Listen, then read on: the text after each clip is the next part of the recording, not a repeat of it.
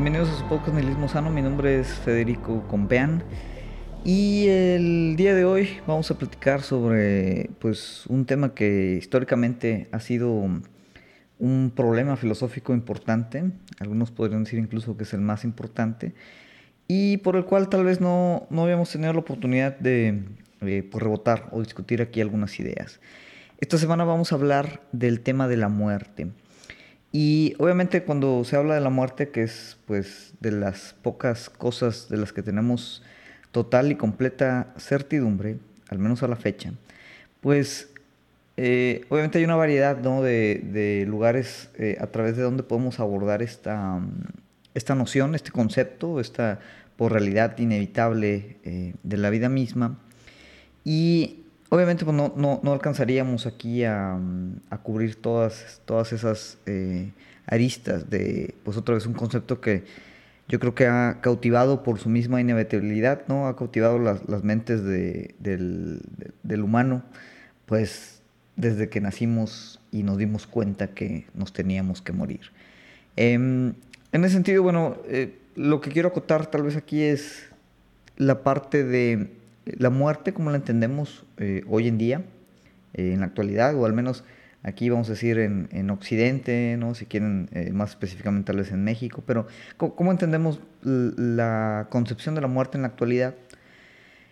¿Cómo se ha entendido tal vez en, algunos otros momentos o, en, algunas concepciones filosóficas de algunos pensadores en torno a el significado de la muerte o, o cómo el, la muerte, pues uno todavía está relacionada con eh, las cosas que le damos también significado en la vida. Entonces, pues yo creo que la, muerte es de esas pocas cosas que pues no, no hay que explicar eh, en su sentido, vamos a decir, cotidiano, está claro qué es lo que significa y como dijimos, ¿no? Al menos a la fecha, pues es de las pocas cosas que son totalmente ciertas, que sabemos que eventualmente vamos a, a llegar a ese punto, ¿no? De la muerte. Eh, obviamente podemos hablar de la muerte de forma más conceptual, más abstracta, no solo de la muerte de nosotros como personas, sino de pues, la muerte en general, la muerte de la historia, la muerte de la civilización, la muerte de los valores, ¿no? O sea, el, el, el, tema de muerte que es como pues esta parte, este, este final, pero no es un final cualquiera, ¿no? es un final, vamos a decir, definitivo, es un final inescapable, es un final siempre se va a presentar y del cual pues prácticamente eh, es, una demarcación, una división entre un antes y después de la muerte. Entonces es un poquito lo que vamos a explorar, eh, obviamente pues enfocado en, la muerte pues tal cual, ¿no? la muerte biológica, vamos a decir ahí de, nuestros cuerpos. ¿no? Em, actualmente, ¿cómo, ¿cómo, consideraríamos, si, si, hiciéramos esa pregunta, si yo se las, se las, se las hago a ustedes, cómo interpretaríamos nuestra relación con la muerte en la actualidad, ¿no? en el presente, en el día de hoy. Y aunque obviamente la respuesta puede ser eh, algo a nivel muy personal, ya que cada quien pues, tiene diferentes aproximaciones o nociones de, cómo afrontar la muerte, pues yo creo que hay ciertos elementos en común que, eh, pues digamos, parten de, de, la misma pues, clima cultural en el que estamos, con los cuales identificamos la muerte. Yo creo que el más común eh, y el que normalmente asociamos cuando empezamos a hablar de la muerte, cuando nos acordamos que nos vamos a morir, pues es la parte del miedo. Es decir, siempre hay un temor de, no querer morir, o, un temor de que nos llegue ese momento de la muerte, principalmente porque tiene como esta, esta dualidad eh, casi contradictoria en la que sabemos que la muerte va a llegar en algún momento, pero no sabemos cuándo. Entonces es inevitable sin embargo, no podemos planearla, no podemos, digo, en, circunstancias normales, ¿no? Estamos aquí tal vez descartando eh, situaciones eh, como la muerte asistida, el suicidio, ¿no? Que son otro, otros problemas filosóficos distintos.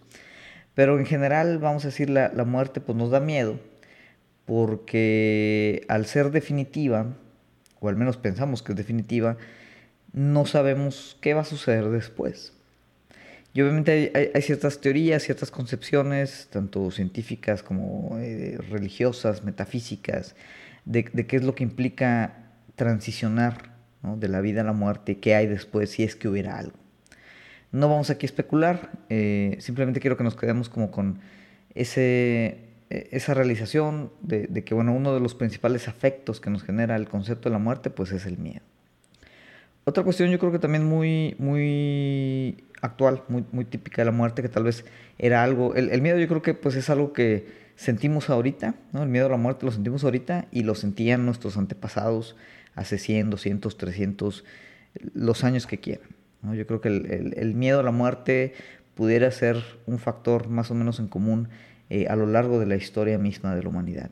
Sin embargo, hay, hay, hay, mm, relaciones con la muerte que sí son muy particulares de esta época. Lo vemos eh, en, un ejemplo muy contemporáneo, pues con la parte de, mm, de, de lo que es eh, la pandemia, ¿no? en, en, la cual todavía estamos instalados, a pesar de que pues parece que se han relajado algunas medidas, obviamente ya está en curso la vacunación, pero el COVID pues sigue, sigue presente, eh, están surgiendo nuevas olas, surgiendo nuevas variables, y durante todo este más de un año que ya llevamos con la pandemia, nos ha obligado a tener una relación casi cotidiana con la muerte en el número de cifras, de estadísticas, de tendencias, de modelos. Eh, que eso, es algo muy particular también de esta época, en el cual eh, a veces damos eh, prioridad o, ponemos primero los modelos que la realidad misma. ¿no? O sea, tenemos ahí, ahorita con, con toda la cuestión de la adquisición de datos, la gran cantidad de datos que estamos generando y que podemos generar, adquirir, capturar y analizar. Entonces, la parte de la modelación numérica o científica de la realidad, pues es algo eh, que a veces sustituye la realidad misma, o nos explica la realidad, o, vemos la realidad a través de estos modelos, y uno de ellos pues, son los modelos de, la muerte, ¿no? o sea, los modelos de estas tasas de mortalidad, no solo referente con la pandemia, sino en lo general. En ese sentido, pues también la muerte se nos presenta como un número, como una cifra, como un métrico. Y ahorita pues estamos muy acostumbrados a, ver estos métricos como, como alguna especie de desempeño, ¿no? Entonces, a través, por ejemplo, de, las tendencias, de los modelos, de cómo se ven las proyecciones, de si México tiene más muertes que eh, Japón o que Brasil, o, si en Estados Unidos se ha muerto más gente, pero se ha infectado menos, o, y empezamos a hacer ahí eh, eh, relaciones numéricas, matemáticas de estos modelos, con los cuales otra vez tratamos de generar una, una visión, una narrativa de la realidad. Que en el caso, por ejemplo, del COVID, es, eh, la, más directa es que nos ayuda a, medir como un métrico de desempeño burocrático. Es decir, dependiendo de cómo se ven esos modelos, esas tendencias, podemos decir, ah, bueno, nuestro gobierno fue competente o fue incompetente en el manejo de la, de la pandemia, ¿no? dependiendo del número de muertos. A pesar de que hay obviamente una cantidad enorme ¿no? de, variables que, interactúan con el fenómeno de la muerte en tiempos del COVID. Sin embargo, pues así lo, así lo vemos. ¿no? Y, de otra manera, eh, esa estadística ¿no? de, la, de la mortalidad del, en, la pandemia, aunque eh, resulta y se muestra siempre como muy importante y, se nos recuerda que obviamente detrás de todos estos números, pues hay personas reales, individuos vacíos que se están quedando de, de, personas que, que, lamentablemente fallecieron ¿no? a raíz de esta enfermedad. Sin embargo, al mismo tiempo se desensibiliza constantemente en, en, simplemente mantener un número, una tendencia, un métrico, se aumenta, si disminuye, si está más alto, si está más bajo, ¿no? Y, vemos otra vez como una, una visión de la realidad eh, simplemente eh, numérica, de tipo KPI, en donde pues esto de una manera trivializa un poquito el sentido de la muerte. Em, otras relaciones que tenemos con la muerte, obviamente, pues es, eh, en, términos más, conceptuales, pues es la parte en donde decimos, bueno, la muerte es la negación de la vida, es lo contrario de la vida.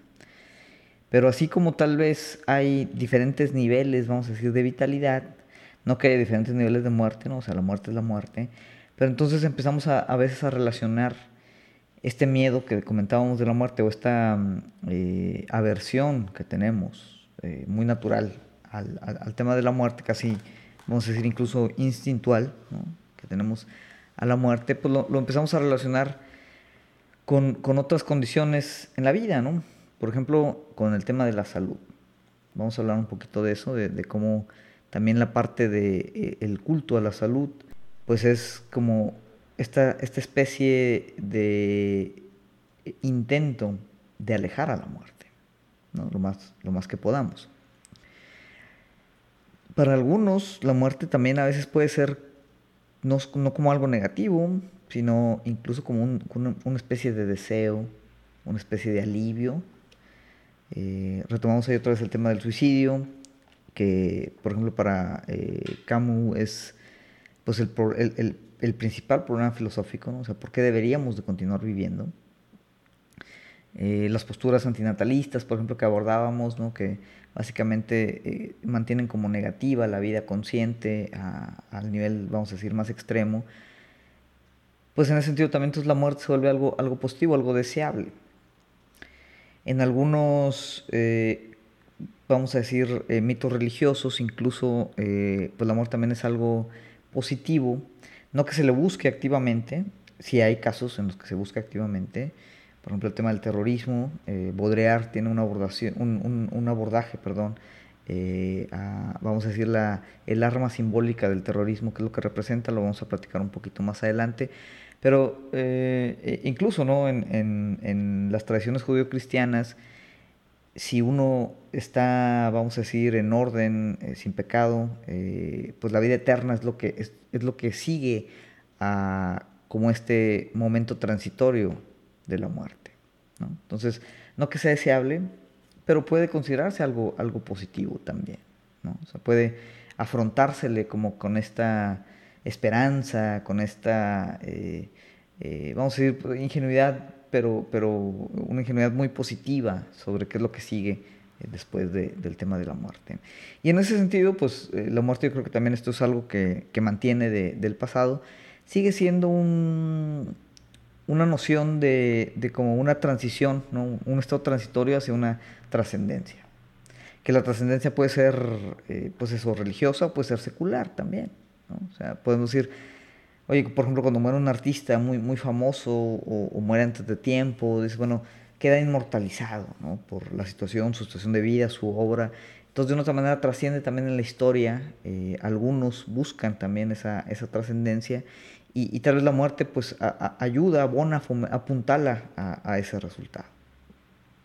Para otros, eh, vamos a decir tal vez más del palo materialista, eh, pues la muerte es simplemente el, fin, no, no, hay nada más después, no hay una trascendencia posterior y pues resulta, vamos a decir, eh, irrelevante que, que, pudiéramos suerte especular sobre qué hay en ese proceso posterior a la muerte. Entonces, digo, estos son algunos ejemplos. Eh, sería interesante que ustedes nos compartieran, bueno, qué otras eh, relaciones tenemos con la muerte, con el concepto, cómo lo vivimos actualmente, cómo se, se interpreta, eh, cómo lo viven otros países, tal vez otras culturas, porque estoy seguro que pues hay una multiplicidad importante de, de relación que tenemos con esta condición inevitable de la vida, que es la, es la misma muerte.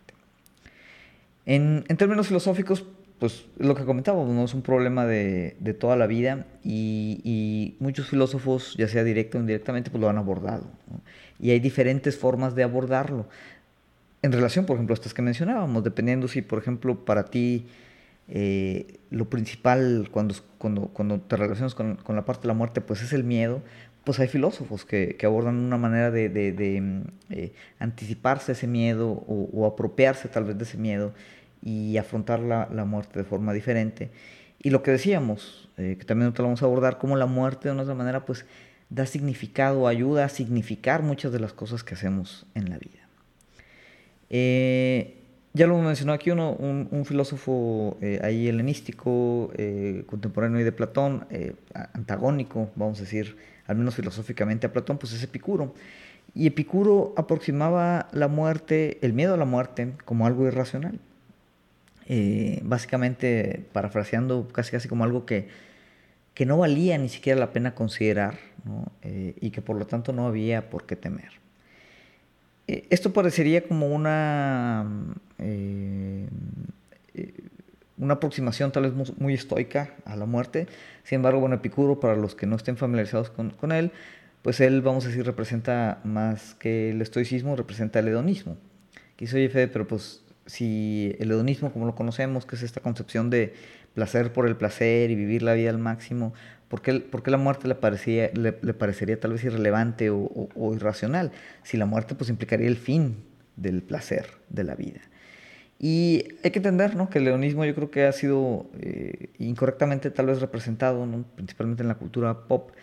Eh, no es que Epicuro fuera alguien que buscara el placer por el placer, sino eh, trataba de minimizar más bien la parte del dolor durante la vida y en ese sentido alcanzar pues una especie como de, de paz, de inmutabilidad, esta como ataraxia, que no es como la indiferencia estoica, sino pues es, es esta búsqueda de los placeres, vamos a decir, este, básicos o mínimos, pero principalmente tratando de evitar el dolor o el miedo.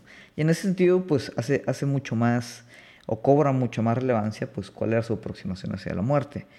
Eh, por ahí, eh, citando a, a Epicuro, dice, acostúmbrate a pensar que la muerte no es nada para nosotros, porque todo bien y todo mal residen en la sensación eh, voy a hacer un paréntesis de la cita antes de continuar. Eh, Epicuro era materialista, ¿no? Eh, en ese entonces empezaba también el materialismo de, Demócrito, a diferencia del platonismo, ¿no? que pensaba en estas formas platónicas, en estas esencias, vamos a decir, trascendentales. Epicuro pues era mucho más eh, un filósofo de la inmanencia, ¿no? de, lo que, de lo material, de lo que existía. En ese sentido, pues para él todo era, eh, vamos a decir, más de, del ámbito fenomenológico, ¿no? o sea, la sensación, los sentidos. No había nada más que lo que corporalmente tal vez podíamos percibir. ¿no? Eh, ahí, disculpen por el paréntesis, volvemos a la cita. Dice, acostúmbrate a pensar que la muerte no es nada para nosotros, porque todo bien y todo mal reside en la sensación, y la muerte es privación del sentir. Por lo tanto, el recto conocimiento que nada es para nosotros, la muerte hace dichosa la condición mortal de nuestra vida, porque no le añada una duración ilimitada, sino porque elimina el ansia de inmortalidad. Nada hay pues temible en el vivir para quien ha comprendido rectamente que nada temible hay en el no vivir. O sea, básicamente Picuro dice, oye, si, si todo lo, que apreciamos, eh, tanto positivo como negativo, es a través de las sensaciones, y la muerte es el fin de las sensaciones, pero realmente no hay nada que temer a ese fin de las sensaciones, sino que al contrario, el saber que existe un punto en el que va a finalizar nuestra vida nos ayuda a eliminar el ansia de la inmortalidad, que es otro problema filosófico importante. ¿no? ¿Qué pasaría si fuéramos inmortales? Entonces hace, pues de otra manera, más dichosa la condición mortal de nuestra vida. Otra vez la resignifica que es también parte de lo que estamos aquí tratando de abordar. Más adelante, eh, eh, la conclusión a la que llega Epicuro, eh, más o menos va, se los voy a leer también, dice, así que el más espantoso de los males, nada es para nosotros, hablando de la muerte, puesto que mientras somos, la muerte no está presente, y cuando la muerte se presenta, ya no existimos. En nada afecta, pues, ni a los vivos ni a los muertos, porque para que ellos no está, y estos ya no son. El sabio, en cambio, ni rehúsa la vida ni teme el no vivir, porque no le abruma el vivir, ni considera que sea algún mal el no vivir, que es parte de lo que regresamos anteriormente. Entonces él básicamente dice, si estás vivo no, está, no estás muerto, la muerte no está contigo, no tienes por qué temerle o preocuparte por ella.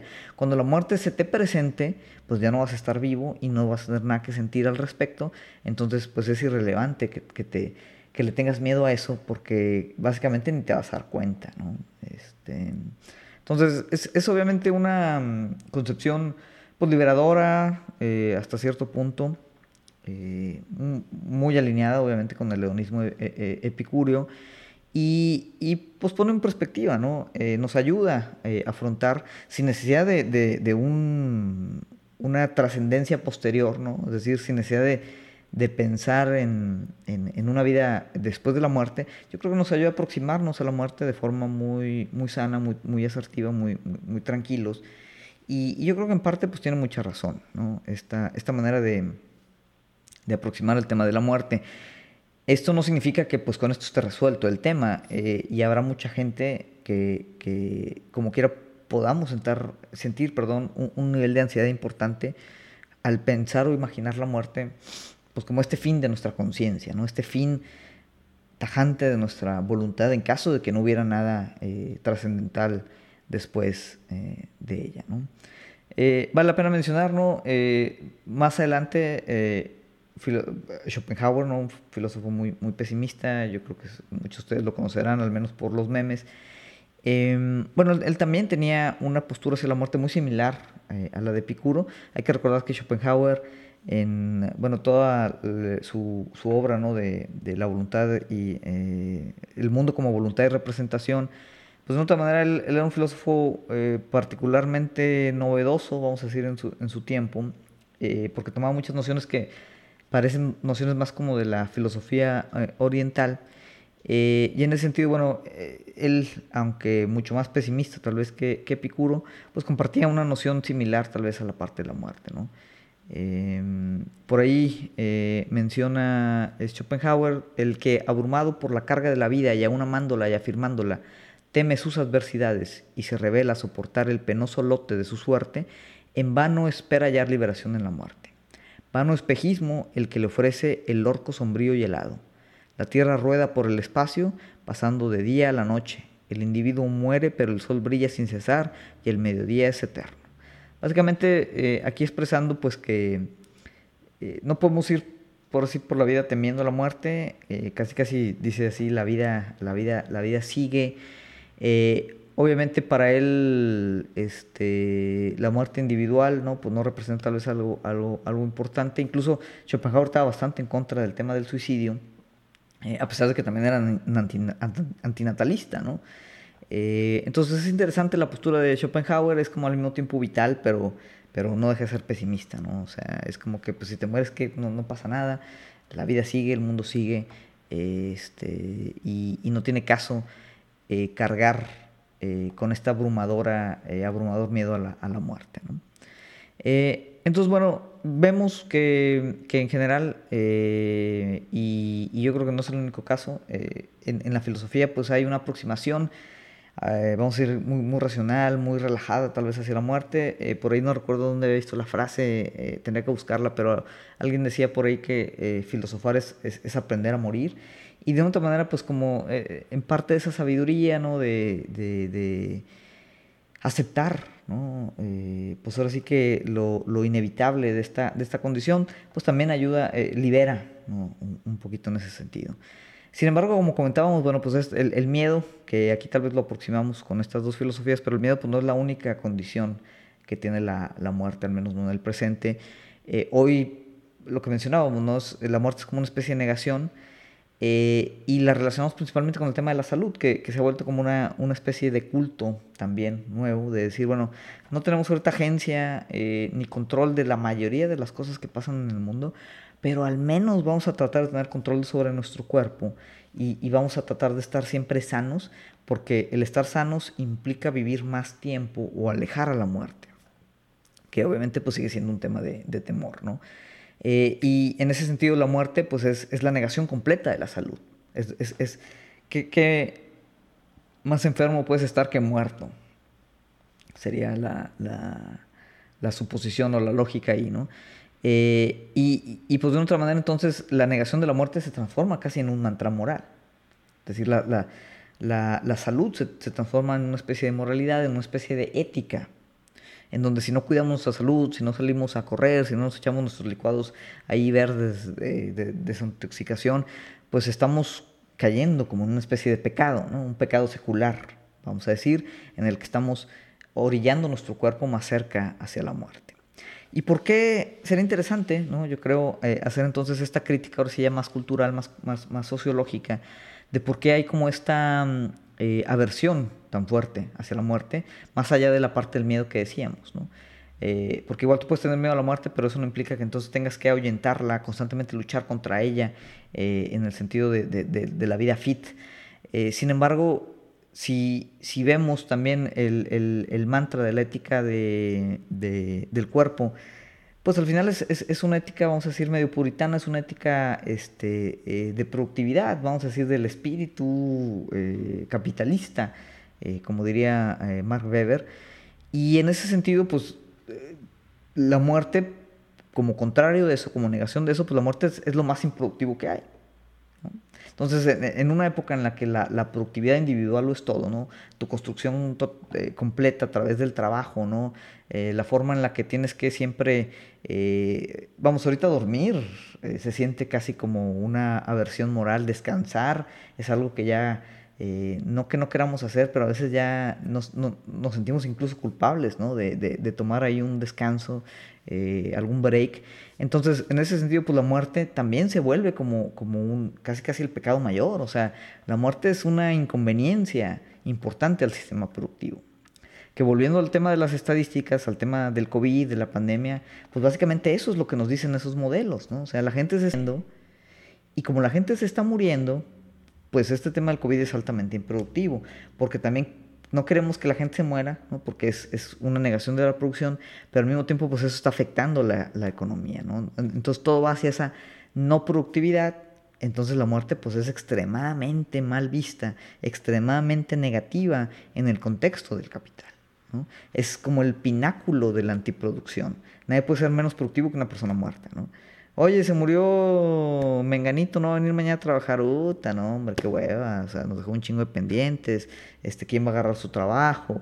Eh, vamos a, salir mal en los métricos, ¿no? Entonces, la muerte, como la entendemos ahorita, como este número, como este métrico, desempeño burocrático, pues tiene que ver también con esta concepción productiva de la vida que tenemos actualmente. Y de ahí entonces se entiende mucho mejor que este mantra de la salud de la parte fit, así al extremo, eh, esta ética ¿no? de, del ejercicio, pues haya cobrado en su condición puritana tanta, tanta, eh, pues ahora sí que em, popularidad ¿no? en, la, en, la, actualidad.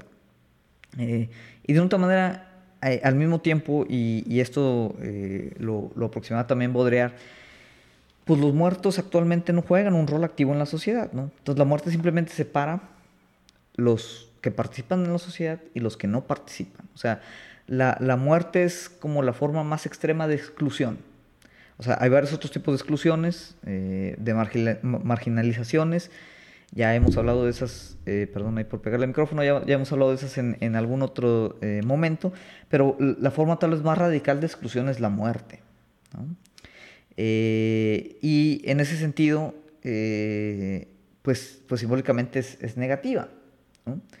Eh, antes los, cementerios, eh, digamos, por ejemplo, estaban en, las iglesias, que normalmente estaban en la parte central, en las plazas de, las ciudades, de los pueblos. O sea, la muerte era como un, eh, un tema central y el, muerto de una otra manera pues seguía incorporado en la vida social colectiva.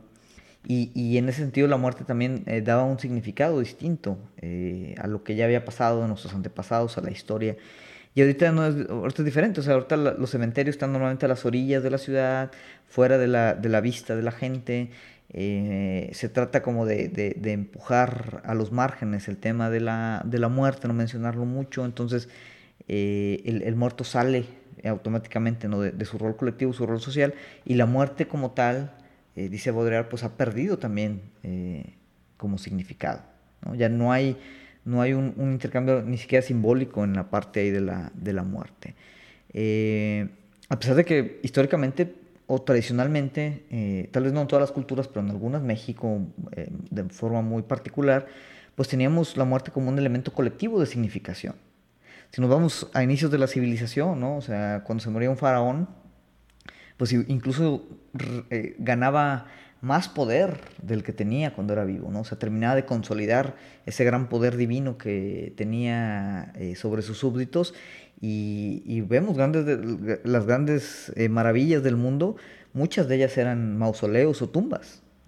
Tenemos las pirámides eh, como el ejemplo principal, el Taj Mahal, que creo que no es una maravilla, pero, pero digo, es, al final es una tumba. El mausoleo eh, de Alicarnazo, etcétera, etcétera. O sea, todos esos grandes monumentos eran monumentos hacia la muerte, hacia lo que había después. ¿Por qué? Porque había una significación metafísica, religiosa, lo que quieran, pero, pero morir significaba algo. Y los muertos nos seguían acompañando. Aquí en México tenemos el, tema del Día de los Muertos. que, es una fiesta muy particular. Tengo entendido que no hay muchas culturas, igual me puedo estar equivocando, ¿no? pero que en general no hay muchas culturas que honran a la muerte. ¿Y qué significa, por ejemplo, el Día de Muertos para nosotros en México? Poner el altar, ¿no? poner las ofrendas, eh, el agua, la sal, los escalones, todo, todo este simbolismo que, hay alrededor, tiene que ver con otra vez una remembranza de la gente que ya no está. Es decir, la gente que, ha fallecido de una otra manera sigue presente. Tiene mucho que ver también en México la familia, el la, parte de familia es muy importante. Entonces, incluso nuestros antepasados que ya no están con nosotros, pues los recordamos constantemente, especialmente en el Día de los Muertos, pero, pero no solo en el Día de los Muertos. Y hay ciertas nociones de que, eh, tanto algunas infantiles, como, no, pues es que mi abuelita me está, me está cuidando desde el cielo, como algunas otras pues decir, más este, eh, eh, emotivas, ¿no? De, de, de, de, la condición de, pues, ya sea lo, lo, lo, que queremos demostrar o lo que le debemos a los muertos o, o, o el, el, el, nombre en el que lo estamos poniendo, pero, pero están ahí, ¿no? O sea, sigue habiendo una relación simbólica con la muerte y sigue habiendo una relación simbólica con los muertos también, con el individuo que ha fallecido. Eh, en Japón también tienen este festival que es el, festival Bon o, Bon, eh, tal cual, que es muy similar en, esencia ¿no? al Día de los Muertos, que es volver a, interactuar con nuestros antepasados, ¿no? con los espíritus de, la gente que ya no está. Em, y bueno, esto, poco a poco se ha ido perdiendo. Eh, aquí el Día de los Muertos, aunque obviamente se sigue celebrando, pierde también eh, esa significación por también pues esta nueva tendencia de lo que decíamos, que la muerte ahorita es, es, vista como esta antiproducción de forma muy fuerte. Baudrillard nuevamente eh, haciendo gala de, de, su escritura muy controversial y de, de, todo el tema este, de los signos, dice, eh, por ejemplo, en el terrorismo la muerte es un arma simbólica. Estos eh, digo, los, los, kamikazes, por ejemplo, ¿no? en, en, el Japón de la Segunda Guerra Mundial, o, ahorita los, los terroristas eh, que, se autoinmolan ¿no? con algún coche bomba o, cosas de ese estilo, dice, eh, la muerte es un arma simbólica porque tiene un significado que todavía no puede ser incorporado al capital.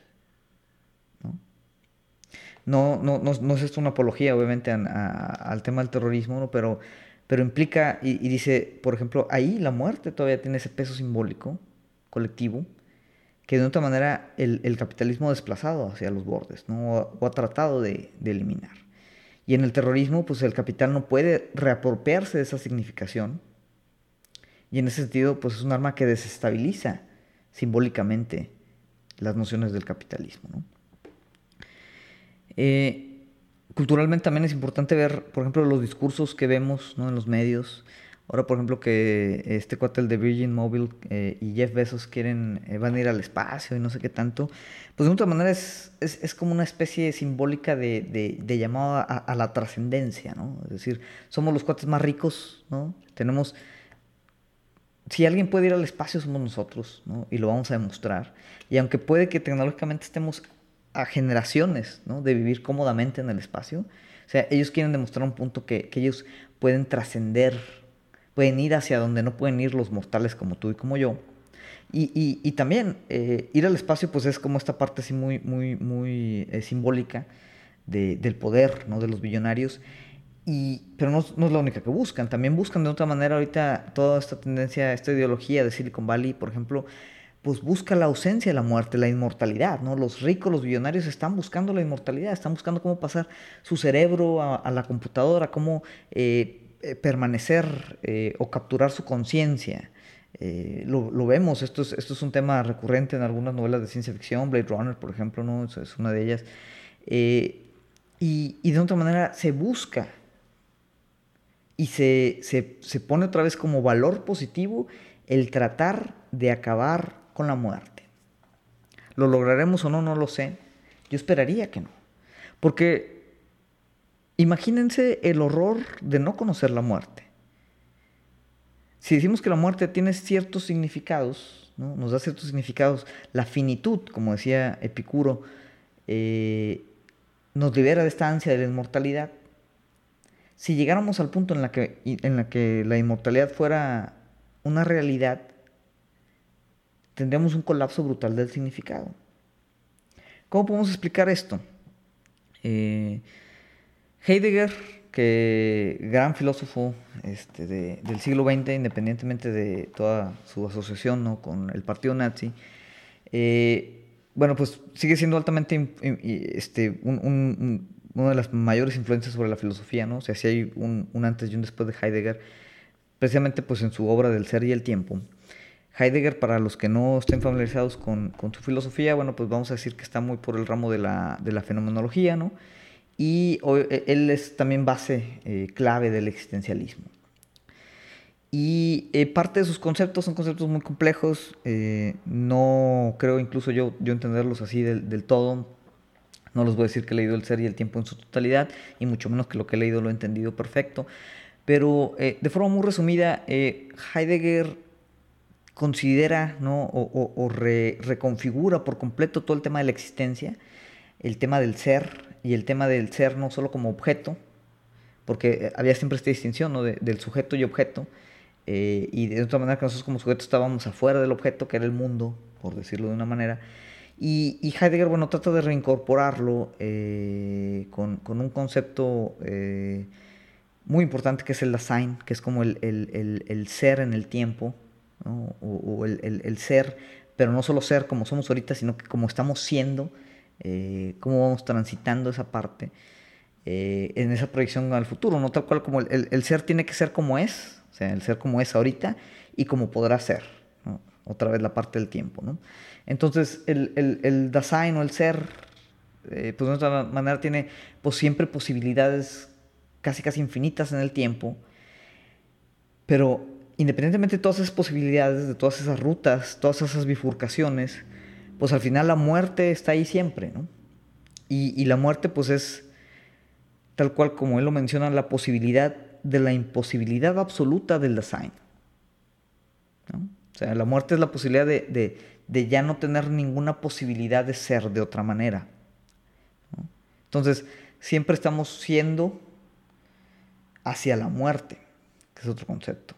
O sea, hay un, hay un ser hacia la muerte. Y eso no significa que el ser quiera irse a morir. Significa que el ser está transitando de alguna manera, ¿no? El ser en el tiempo está transitando hacia la muerte. Entonces, es una manera de, ser también, es una manera de existir.